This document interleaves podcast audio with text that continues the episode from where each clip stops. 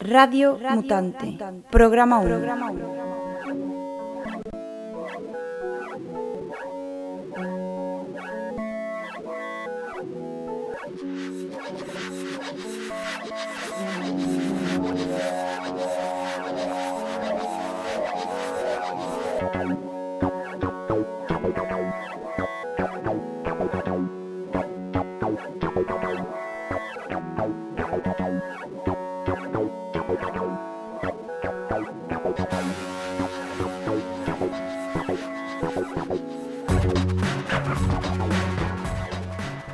Mutante, cambiante, raro, híbrido.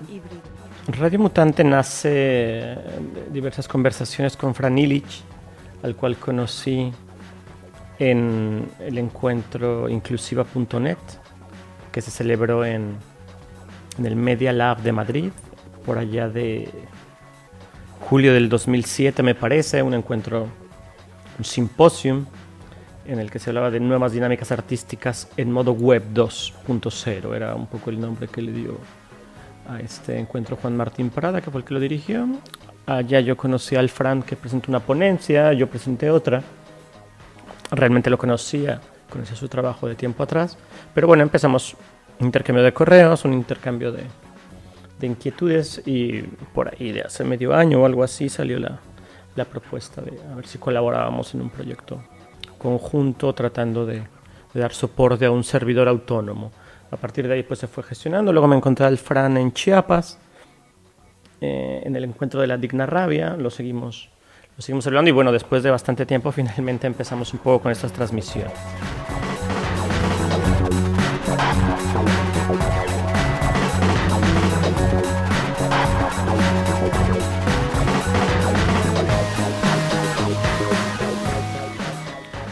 La idea de establecer un servidor autónomo, un servidor autogestionado para hacer transmisiones de programas de radio, de, de vídeos, eh, de páginas web, de todo lo que se pueda transmitir, de todo lo que se susceptible de transmitir, eh, encaja perfectamente con el trabajo que se está haciendo en Cataluña en la red gifi.net. Hablaremos a profundidad de, de esta red porque en el fondo es uno de los ejes, ejes de trabajo en los cuales yo me encuentro.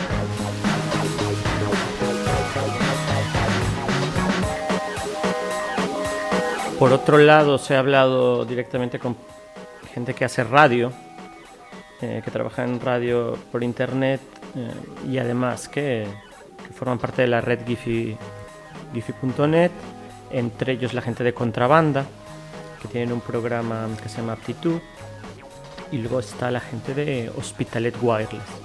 Ellos tienen un servidor de, de streaming por radio.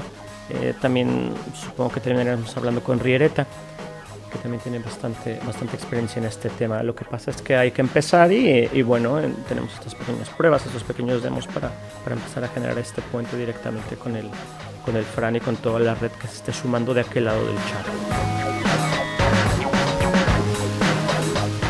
Mutante, cromosoma u organismo que resulta de una mutación. Una web pequeñita que se llama radiomutante.net que básicamente ahora servirá para ir documentando los, los programas y que se puedan descargar en formato MP3. Eh, de momento no es un canal de comunicación esa web, solamente tendrá algún enlace para, para escribir o para algún tipo de cosas. Gradualmente se irá convirtiendo en un canal de comunicación mucho más ágil y se supone que dentro de no mucho tiempo tendremos que llegar a hacer esta, esta transmisión vía streaming. Además intentaremos por todos los medios tratar de, de conectar a la red Giphy y que viaje viaje libremente a través de esta red abierta de Cataluña.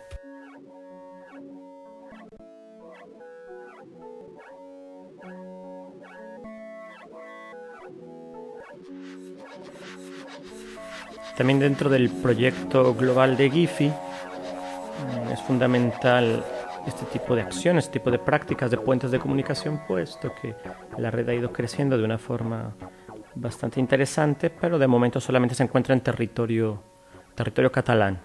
Eh, la idea eh, está en que, que, pueda salir no solamente a través de su implementación, sino a través de, su, de sus ideas, que las ideas se puedan comentar en otros lados. Seguramente hay un montón de proyectos paralelos en, otros, en otras latitudes. Eh, ya iremos mencionando cuáles son sus características principales, cómo uno se puede sumar a esta red, cómo se puede implementar. Eh, básicamente la red de Giphy es bastante grande a nivel de, la gente que participa.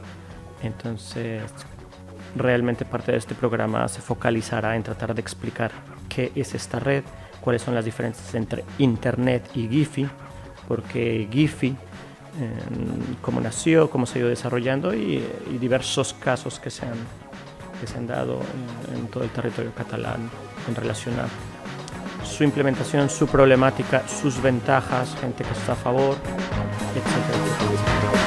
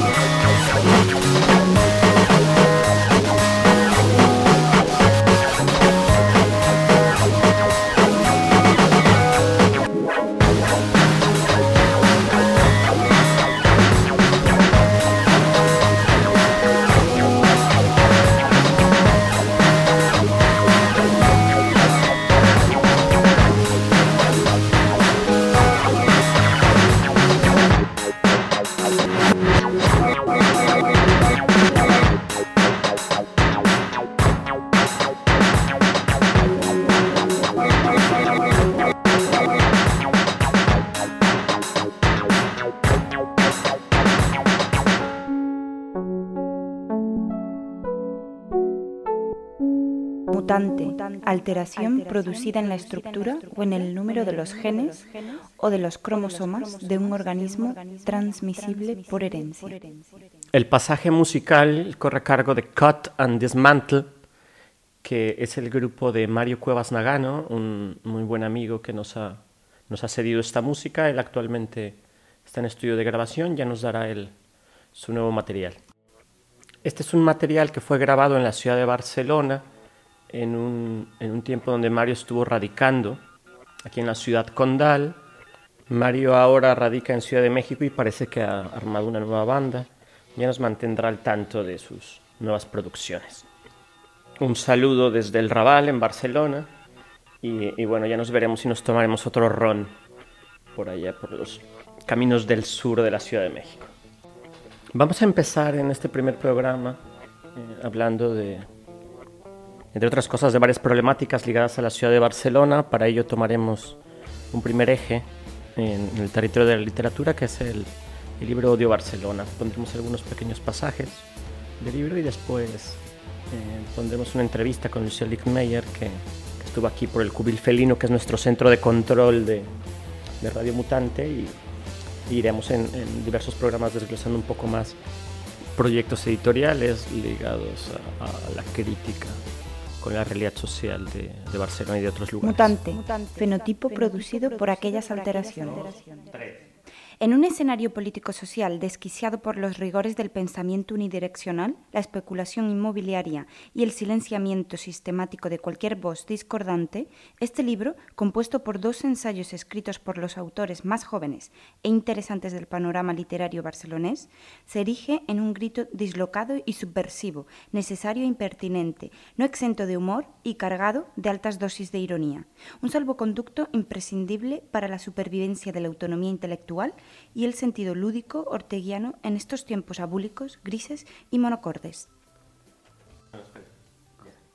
Abúlico, adjetivo, que padece abulia, propio de la abulia. Abulia, nombre, falta de voluntad o disminución notable de su energía. La editorial Melusina se hace responsable de todas las opiniones vertidas en este libro. Barcelona putea, en todos los sentidos, prostituye desde que se hizo un nombre, desde que se convirtió en una marca equiparable al conejito Playboy.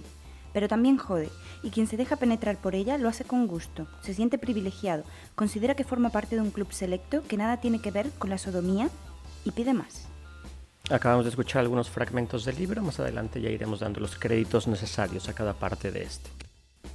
Bueno, dentro de la cápsula llamada Barcelona y sus problemáticas, evidentemente está una situación bastante actual eh, relacionada a una mala imagen que se ha creado Barcelona, no hacia el exterior, sino hacia el interior, hacia sus ciudadanos. Gente que está harta un poco de la especulación que se ha hecho con la imagen de Barcelona, eh, en detrimento del, nivel de vida, entre una infinidad de proyectos que han salido tratando de, de ver de esta situación. Se publica un libro llamado Odio Barcelona. Este libro es bastante reciente, es un libro de, del año 2008. La, editorial es la editorial Melusina de Barcelona. Eh, en, algún otro programa ya tendremos, tendremos invitado a varios de los escritores de este libro.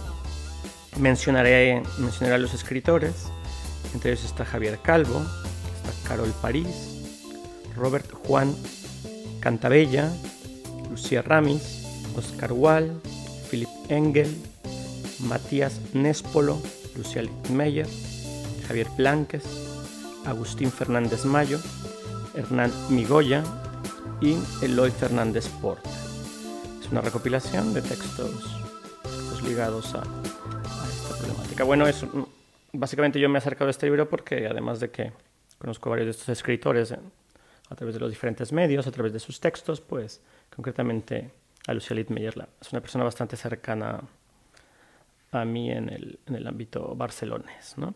Entonces la, la, tendremos un poco más adelante aquí, eh, dándonos una pequeña introducción de lo que será esta cápsula en torno a, a, esta temática, en torno al libro.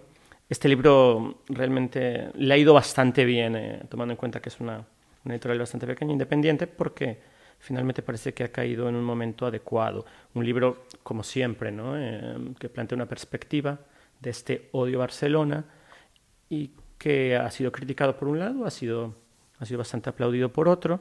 Ya me parece que va en la segunda edición, entonces intentaremos, intentaremos profundizar un poco más en, ello.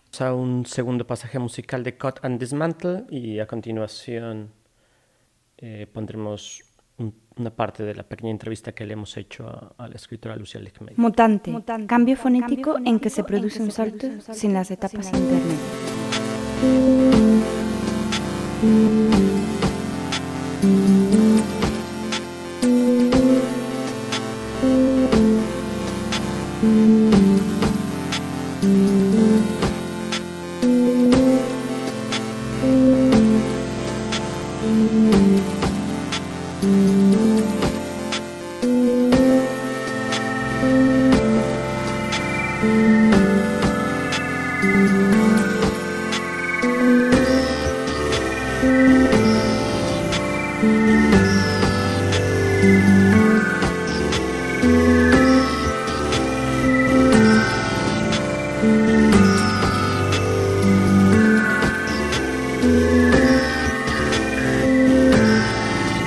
Bye.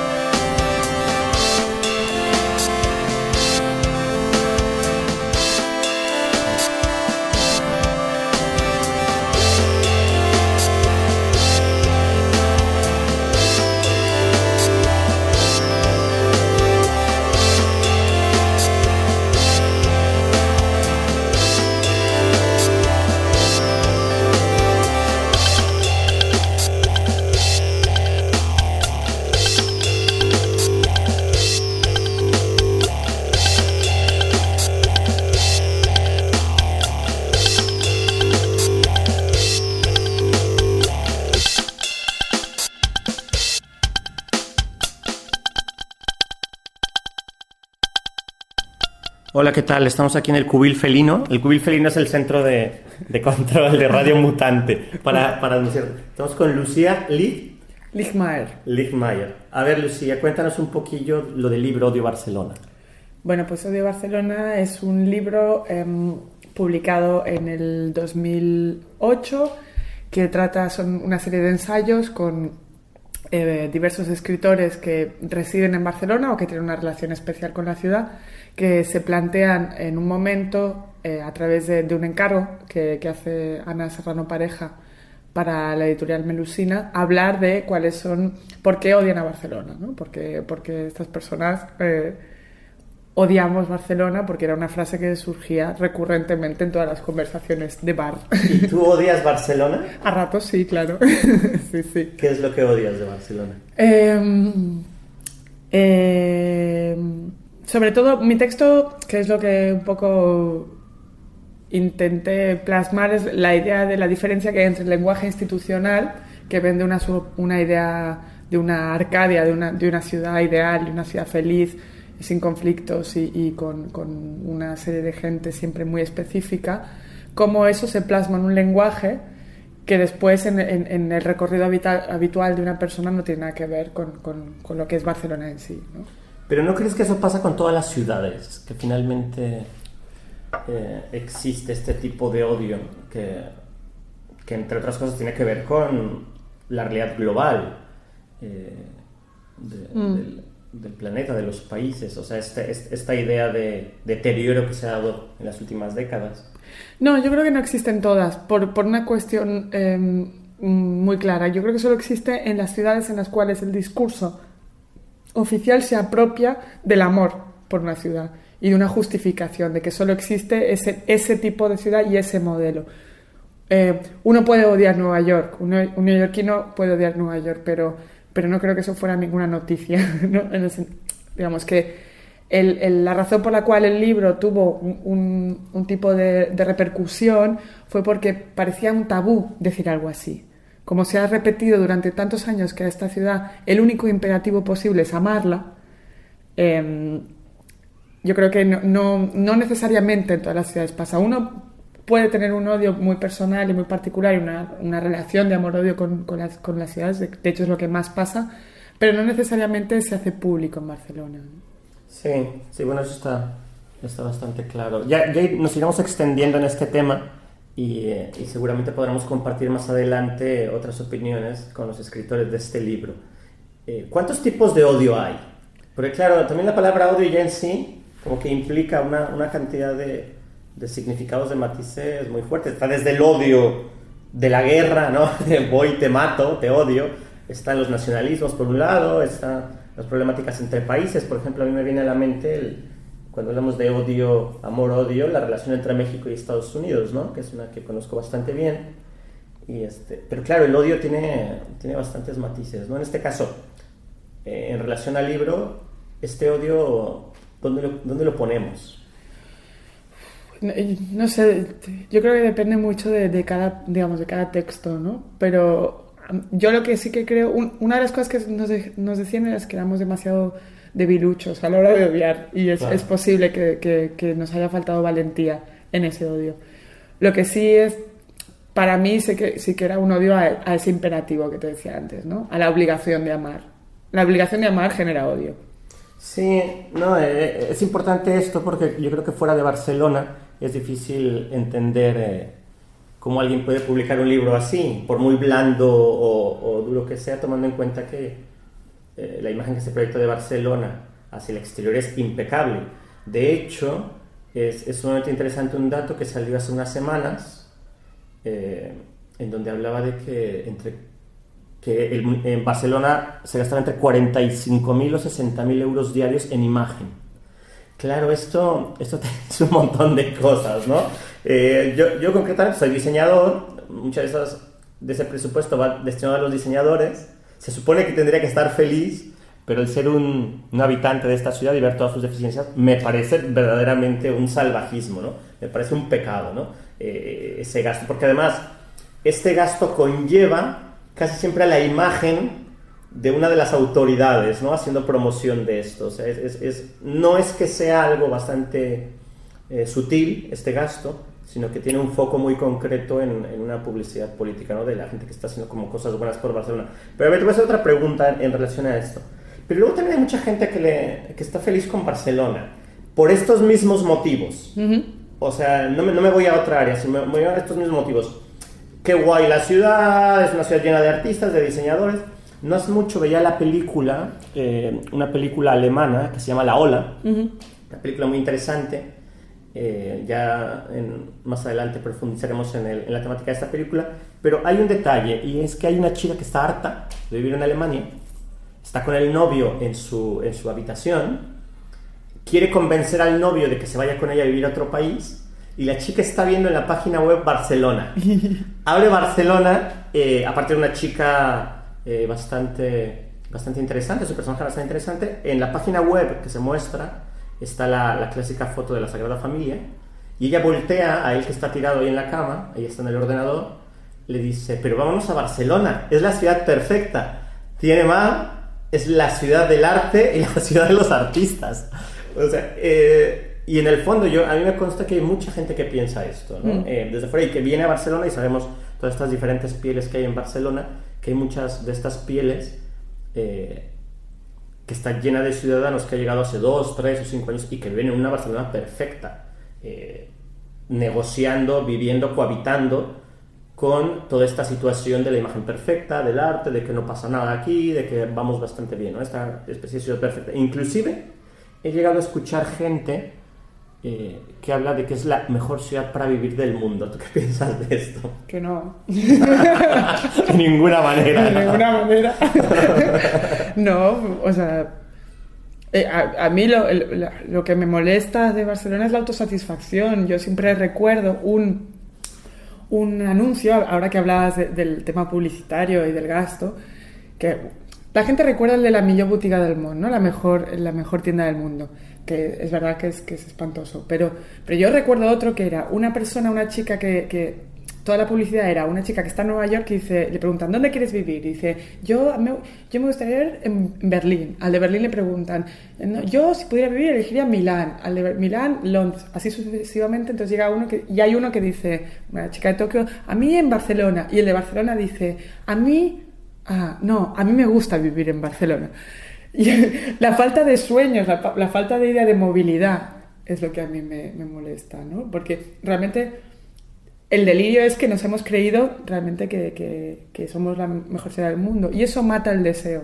Y lo que hace que algo progrese para mí es el deseo. Y el, eh, esta, esta, opinión que das yo creo que la podrá compartir muchísima gente eh, y tratando de dibujar hacia dónde va a ir esto, porque claro, esto está explotando por muchos lados. O sea, ya no se está sosteniendo, ¿no? Y menos en estos últimos años, este último año concreto, que se han destapado eh, todos los temas relacionados con la crisis. No significa que hayan empezado a surgir, sino que esto ya lleva hipotecado bastantes años, simplemente que ahora ya vino bien, después del verano, hacerlo evidente, hacerlo transparente. Ahora hay una crisis bestial que ya afecta directamente a los pequeños negocios, a todos estos diseñadores de los que hablaba anteriormente que han tenido que hacer despachos, etcétera, etcétera, periodismo y todo esto. Entonces, eh, ¿cómo, ¿cómo, visualizas esta ciudad dentro de cinco años? ¿no? Dentro, el siguiente año yo creo que seguirá igual, seguirá una degradación, la gente seguirá... De hecho, me, me da la impresión, tú a lo mejor conocerás mejor todo lo que tiene que ver con estadísticas y esto, pero el cambio que se hizo de Joan Clos a Ereu, ya hubo una crisis muy fuerte en donde Ereu tuvo que cambiar el modelo de ya no construyo grandes edificios, sino que me voy hacia el gasto social, tipo Bising, ahora van a poner puntos de acceso de internet gratis, que también ya hablaremos de eso a profundidad. me imagino. y este, pero, pero ya se ha destapado, ¿no? La, algo que, por ejemplo, en Latinoamérica siempre ha estado destapado, ¿no? De que ya es así, Ahora aquí, claro, aquí hay las fuerzas políticas, las fuerzas fácticas funcionan de otra forma. De alguna forma también el ciudadano con el voto ejerce un poquillo más o mucho más eh, eh, su opinión en comparación de lo que sucede, por ejemplo, en Latinoamérica. ¿no? Eh, ¿Cómo visualizas de aquí a cinco años? Porque ahora ya empezamos a ver lo que sucede con, con otro tipo de dinámicas paralelas, por ejemplo, lo de Boloña, ¿no? Ayer ya se dieron de hostias por ahí, ya hay gente que sale a las calles a protestar, hay gente que está harta. ¿No? Eh, cierran eh, carreteras, todo esto. ¿Cómo, ¿De aquí cinco años tú cómo visualizas que se vaya a manejar esto? Em, yo creo que políticamente Barcelona no, no, me da la sensación de que, cambie, de que vaya a cambiar mucho, de la misma manera que no ha cambiado de gobierno local en 25 años. O sea, puede que haya un, hay una crisis sin duda de, de modelos, ya no digamos de izquierdas, porque no son de izquierdas, sino más o menos socialdemócratas, yo creo que puede haber un cambio fuerte porque, porque mm, ya han perdido mucho poder, o sea que ya políticamente se, se está viniendo la derecha con todas las, con las de la ley además, ¿no? con una derecha catalanista, pero va a venir seguro. No sé cuánto poder podrán eh, em, recoger. Lo que yo creo que vamos a notar más así a pie de calle, sin duda, va a ser el hecho de que se acaban, em, se van a acabar las ayudas europeas. El hecho puramente político de que un montón de ayudas europeas van a, van a ir destinadas a países del este puede reconfigurar mucho. No hablo ya de España, que sin duda, sino Barcelona en concreto. Sí, sí, es, Bueno, pues, pues como introducción está bastante bien. hago público en este primer programa que, que a, Lucía está invitada para que pueda armar eh, bloques eh, relacionados con literatura y con sus especialidades, periodismo. Ya tengo por ahí en la lista a Fallarás y a varias gente que está por ahí alrededor de Lucía, entonces ya lo, ya lo seguiremos trabajando. ¿Algo más que quieras añadir? Un saludo a nuestros espectadores. Quiero decirle hola a, mi, mamá. A tus radioescuchas de México, de Tijuana. Pues un saludo muy fuerte. ¿Tú has estado en México, No, no Qué barbaridad. Aquí hablando de las ciudades y no has estado en México. Yo hablo de ciudades pequeñas como esta. Bueno, pero tú eres originaria de... Eh, yo nací en Buenos Aires. En Buenos Aires, sí. Buenos Aires es una ciudad. ¿Cuánta gente vive en Buenos Aires? Eh, creo que ahora mismo son 9 o 10 millones. Coño, ya está bien, ¿no? Sí, sí, sí. Sí, sí, sí. sí mucho. ¿Y odias Buenos Aires? Eh, no con conocimiento de causa. no, no, Buenos Aires... Yo creo que la gente, eh, un solo, solamente lo que tú decías, la gente que ama tanto a Barcelona es porque una ciudad que es perfecta para venir tres o cuatro días. Yo creo que para, para, para odiar una ciudad hay que conocerla lo suficiente. Muy bien, pues con ese, esa declaración de principios nos y intenciones. Con esa guiris fuera. o quédense más tiempo para que realmente sepan. Bueno, pues ahora lo dejamos. Venga, chao. Dante, cromosoma u organismo que resulta de una mutación.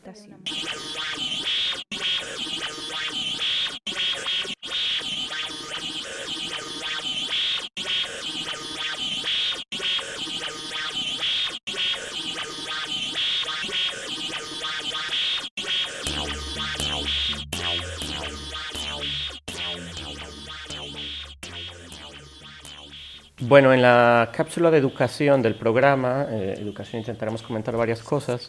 intentaremos hablar de, de situaciones generales de la educación europea, pero hay dos temas concretos que me gustaría comentar en este primer programa. Lo primero es lo que está pasando con el proceso de Bolonia. Eh, el proceso de Bolonia es un plan educativo europeo que intenta de alguna forma homologar todos los estudios dentro de la Comunidad Económica Europea. Eso por un lado, pero por otro lado hay bastante disidencia eh, en relación a este proyecto europeo porque se, se argumenta, se dice, hay bases para, para declarar que lo que se está haciendo es una mercantilización de la educación en el panorama europeo. Hay muchas voces a favor, hay muchas voces en contra.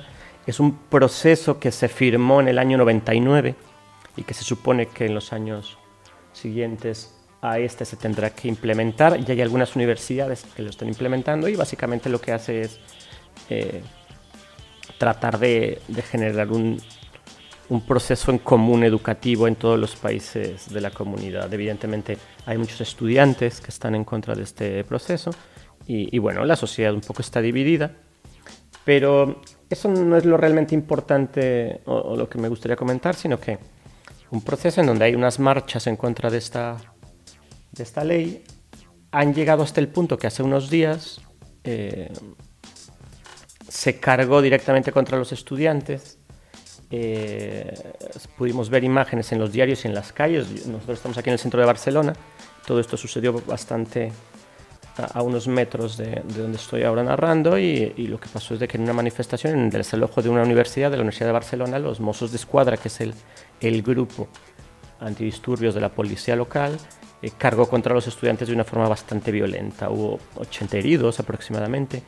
Eh, no solamente eran estudiantes los que estaban en, en esta lista de los heridos, sino también personas que iban pasando. Realmente fue un exceso exceso de violencia, ahora se levantan voces, hubo periodistas también lastimados y bueno, simplemente por un lado comentar esto para que se pueda escuchar en todos los lugares donde se transmita esta emisión, pero además entender que esto se vuelve cada vez más complejo porque partiendo de una problemática eh, que se podría no solamente resolver, sino llevar a, determinados acuerdos entre las diferentes partes, ahora resulta que se ha incrustado la violencia en todo este escenario.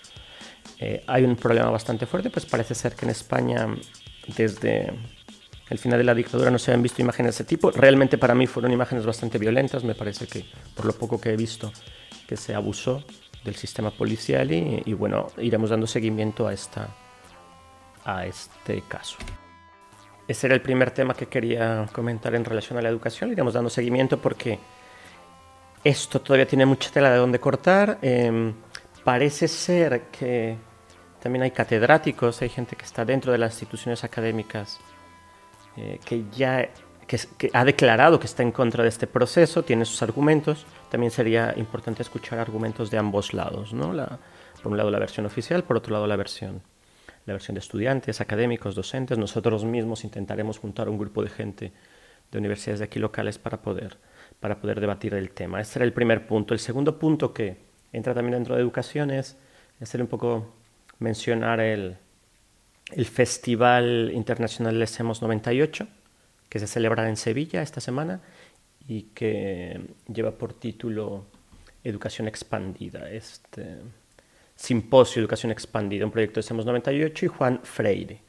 Eh, es sumamente interesante verlo, como, qué es lo que se propone a través de este proyecto. Además, creo que llega en un momento adecuado, tomando en cuenta todas estas problemáticas. El proyecto es del colectivo que, bueno, ya se ha transformado un poco en, en, grupo, empresa, eh, hay un vídeo en su web donde, donde explican un poco esta metamorfosis, pero bueno, solamente puntualizar dos cosas, ¿no? Por un lado es un, es un colectivo, es un grupo bastante interesante que, que, ha trabajado siempre desde el sur de España, ayudando un poco en la descentralización de este tipo de, de construcción del conocimiento. Y por otro lado, el, si ustedes pueden ver el, el, programa, los asistentes, es muy, muy interesante. Yo nunca he tenido la oportunidad de, de estar, de hecho no no conozco la gente de Semos 98, me parece que el Fran Illich los conoce o habrá hecho algunas cosas con ellos, pero bueno, es ampliamente recomendable eh, todo el programa que tienen y, además la trayectoria de, de, este, de este grupo de, de personas. Esta es la onceava edición del Festival Semos 98 y, creo que merece un aplauso todo el esfuerzo y toda la trayectoria que tienen. Y ojalá más adelante podremos conversar con alguno de estas, de estas personas. De entrada pinta bastante bien y lo tienen muy bien documentado. Ahora mismo estoy en, en la web. Tienen talleres, eh, tienen presentaciones, conferencias y, y, me parece que también tienen el, eh, un concurso de eh, un concurso en donde, donde premian obras relacionadas con, con la creación contemporánea. ya, ya intentaremos conectarnos y ir documentando un poco más, pero pues de entrada un saludo desde, desde Barcelona. Felicidades a la gente que lo organiza y, y ojalá toda la gente pueda navegar por su página para ver eh, cómo está trabajando esta gente. Es www.semos98, semosconz.org. Ahí pueden encontrar todo lo relacionado a, a este simposio. Radio, Radio Mutante, Mutante, programa 1. Lo vamos a dejar aquí. Estamos a sábado 21 de marzo del 2009. Llega la primavera, empieza el sol, toda la gente a la calle. Eh, los vamos a dejar con una melodía de Laura González, guitarrista flamenca. El siguiente programa tendremos una entrevista con ella, una persona sumamente interesante que, que lleva tiempo trabajando en, en este panorama flamenco tan especial. Eh, por otro lado, les mandamos un saludo desde el Raval. Eh, los dejamos aquí. Nos vemos la siguiente semana para hablar de Gifinet.